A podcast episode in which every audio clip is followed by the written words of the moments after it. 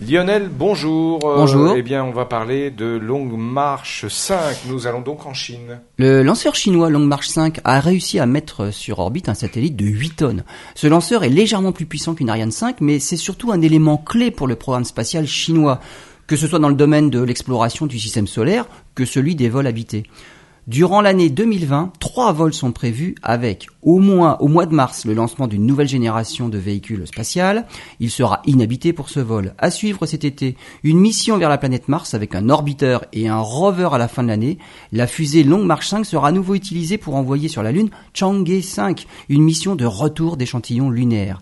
Les Chinois prévoient aussi le lancement de l'élément principal de leur future station spatiale. Ce premier module aura une masse de 20 tonnes. Il servira de lieu de vie pour les taïkonautes, les astronautes chinois. Astronaute chinois, bien sûr. Par la suite, d'autres modules viendront s'y arrimer pour en faire une petite station spatiale d'une masse entre 60 et 90 tonnes.